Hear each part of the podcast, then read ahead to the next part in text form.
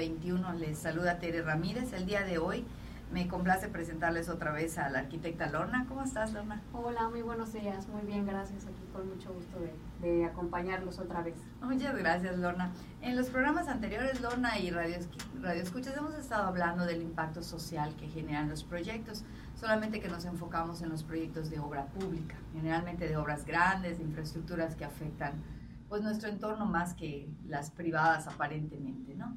Entonces hablábamos de, de los diferentes aspectos, pero nos centramos mucho en el aspecto social y en su impacto económico. Entonces quisiéramos hoy platicar contigo, comentar y que los radioescuchas este, pudieran tener una visión diferente de lo que, lo que pasa con un proyecto privado, ¿verdad? Así es. Este, y si hablamos un poquito de sustentabilidad, ¿cuál es tu visión? Y, y por allá ya empezar un poquito.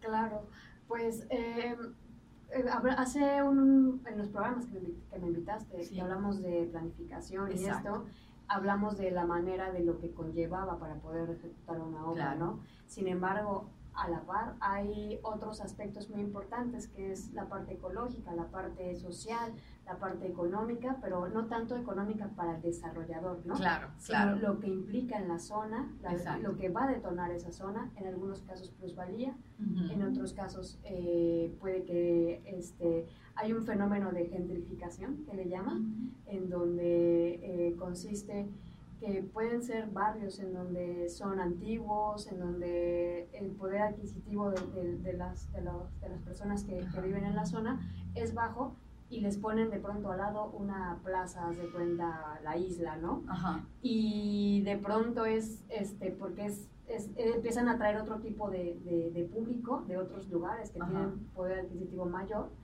y eso es un, un, un fenómeno de la gentrificación y, este, y bueno, ecológicamente pues todo lo que, lo que ha sucedido, ¿no? Sí, realmente la ecología como que la hemos, este, como que estamos un poquito más conscientes, ¿no? Como que la gente ya sabe que tenemos que tener, bueno, en Mérida luego yo sufro porque el, la gente piensa que no necesitamos árboles, ¿no? Muchas veces no, no, no, no somos tan conscientes, pero en estos calores de agosto, si la gente salió a caminar, creo que se dio cuenta que nos hacen falta muchos árboles, ¿no? Bueno, y sé que hay muchas, muchos programas del gobierno, programas de universidades como la UADI, diferentes programas donde ya se está creando más conciencia, ¿no? De esa responsabilidad social de poder tener el ambiente bien. Pero cuando construimos algo, Lorna, sí, tú me vas a decir más, más que yo, yo no he trabajado tanto en la empresa privada, he trabajado un poco, pero ¿qué pasa? Además, este ejemplo que nos pones de, si me repites el nombre, porque no me quedó el... Gentrificación.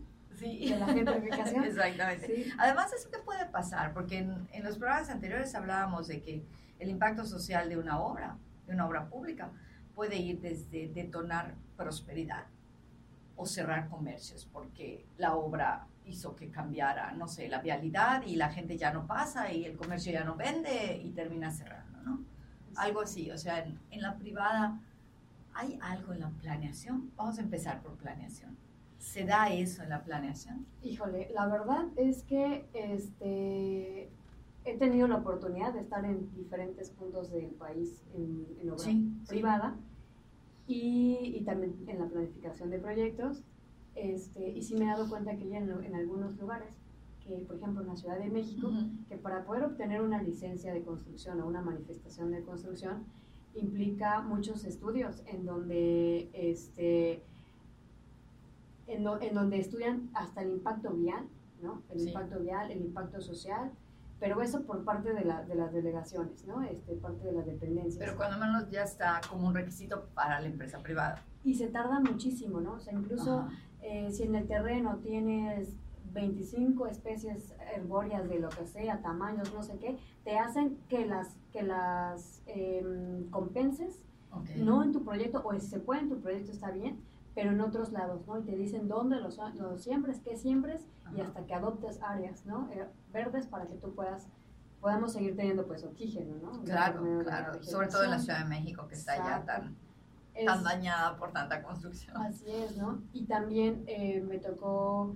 eh, saber de casos en donde, en un área donde se desarrollan edificios muy, muy altos y de muchos departamentos, que les pararon licencias justo porque ya no había este abastecimiento de agua, ¿no? Okay. Entonces ahí eh, hablaron con los desarrolladores, que si mal no recuerdo eran como 10 o 15 desarrolladores, y les decían, miren, si quieren que esto se lleve a cabo, este, van a tener que invertir en la infraestructura para sus proyectos y para que no le afecte a los demás, ¿no?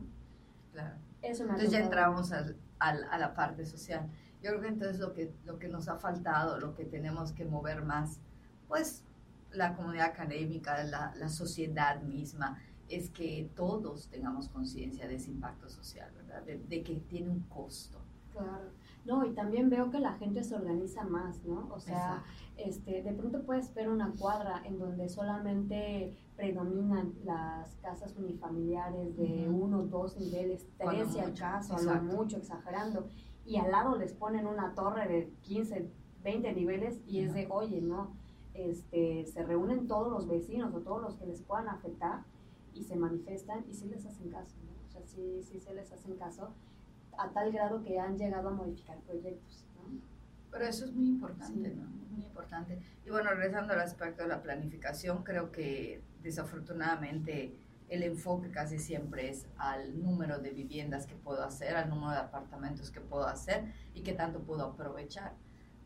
Lo ecológico ya les cuesta más y lo tienen que meter, pero lo social como que todavía no estamos muy conscientes, ¿verdad? Sí, no, todavía no, aunque he visto que casi como receta, cuando sacamos el certificado de uso de suelo, en donde sabemos cuántos metros cuadrados podemos construir, qué podemos construir, este, eso es como una receta, ¿no? Y eso es porque hay gente que planificó la zona claro, y que dijo, esto es lo que se debiese hacer en ese terreno, ¿no? ¿Por qué? Porque y, y, delimitarse, ¿no? Y entonces es cuando viene la parte creativa de las personas que hacen los planes financieros. Claro. Y dicen, sí, vamos a hacerlo así asado, pero bueno, no falta el que de pronto diga, vamos a jugárnosla, ¿no? Y hagamos un proyecto diferente. Sí, este, hace algunos años cuando estaba haciendo la maestría, eh, supe de un proyecto en Chihuahua. Eh, lo trabajaron con una comisión que se llama Comisión Ecológica y de Ordenamiento Territorial con el país vecino del norte. Y hicieron un, no un experimento, pero hicieron una recuperación de un fraccionamiento donde el problema era social. Eh, como que se perdió la convivencia, convivencia, fue un desastre. Y les hicieron, por un desastre natural, les hicieron casas tipo, tipo social, para no mencionar ninguna otra cosa, ¿no? Y recuperan la comunidad, pero a través de mucho trabajo social. Y a partir de ese proyecto elaboran un documento que se llama Desarrollos Urbanos Integrales Sustentables y que creo que es un proyecto muy, muy interesante porque implica todos los aspectos de transporte, de trabajo cercano, de servicios cercanos, que es lo que tú mencionas. Es muy fácil hacer un desarrollo en un terreno que nos salió barato como, como desarrolladores o que es un terreno agradable, ¿y los servicios? Exacto. O sea. Sí, que de pronto cuando uno busca casa, dice, a ver qué me queda cerca. Ahí está el supermercado, está la farmacia, hay un hospital cerca, la escuela, transporte, está el comunicado justo es parte de la, de la planificación de que tú mencionabas. Exactamente. Y creo que es muy importante que, que las empresas tomen conciencia de eso. ¿no? Yo creo que hay algunas que, que, están trabajando a pasos adelantados y se están integrando, pero creo que en todas las ciudades podemos ver algunos problemas, como, pues como aquí mismo, ¿no? Como aquí mismo en Mérida, ¿no? Y creo que el, el aspecto social ¿Qué, ¿Qué, podrías decirnos sobre cómo lo incluirías tú en la evaluación? Tú que has estado en esa planificación, en lo que planeamos todo, cómo va la logística, cómo voy a construir, cómo llegan los materiales, dónde está la obra. ¿Cómo meterías tú esa planificación? ¿En qué etapa? ¿En qué etapa? Pues yo creo que desde la concepción del proyecto, desde ahí, porque este, de hecho eh, hice una tesis de licenciatura por un método este, teórico que se llama diseño complejo participativo, en donde este, yo estudié una zona entre el Estado de México y la Ciudad de México. Eh, pues es, un, es, una frontera en donde se suponía, y a mí me gustaba mucho este, este, este método, que tú diseñabas con, la, con todos los usuarios que tuvieran competencia en ese espacio, ¿no? Entonces se hacían talleres, se hacían este, Em, conferencias, se hacían pláticas para que llegaran a un común acuerdo de qué se iba a hacer con ese predio. ¿no? Entonces se estudian carencias, se estudia, también me metí un poco al tema de inseguridad de la zona, ¿no? Porque la gente empezó a decir, es que esa zona es muy abandonada, entonces quisiéramos más seguridad, ¿no? Entonces, pues uno puede pensar iluminación, un policía, un lo que sea, ¿no? Un detector de metales. Sí, sí. O sea, lo que sea empiezas a, sugerir y al final se logra algo muy, muy, este, muy padre, ¿no? O sea, poder, poder este, diseñar de esa manera con, con la gente. Y además, este, de que la verdad no es fácil eh, construir un, un, diseño de esa manera. No, claro. Porque todo, toda cabeza es un mundo, ¿no? Y cada quien tiene sus necesidades y, habla en favor de eso, ¿no? Y de pronto poder conciliar este, ideologías y, y hábitos y costumbres también no es fácil. Entonces, fue, fue un, reto también hacer una, un diseño de esa manera. Es una maestría en urbanismo, ¿verdad? Sí. No, este, y, y, desde ese punto de vista, después de haber hecho eso, ¿cómo, ¿cómo tú en una empresa, en tu trabajo en una empresa, cómo tratarías de influir en cuanto a eso? Porque el urbanismo como que se nos olvida, como que el urbanismo se vuelve al revés. Porque aquí tengo una oportunidad, necesito calles y necesito servicios, no, no, aquí voy a poner algo porque aquí ya está planeado, ¿sí? Como que lo hacemos al revés. Claro, pues sí, lo que normalmente hacen los urbanistas es lo ven más de un, panorama más amplio, ¿no? Se salen fuera del predio y agarran radios de kilómetros, ¿no? o dependiendo la superficie del, del, predio y estudian los impactos, ¿no?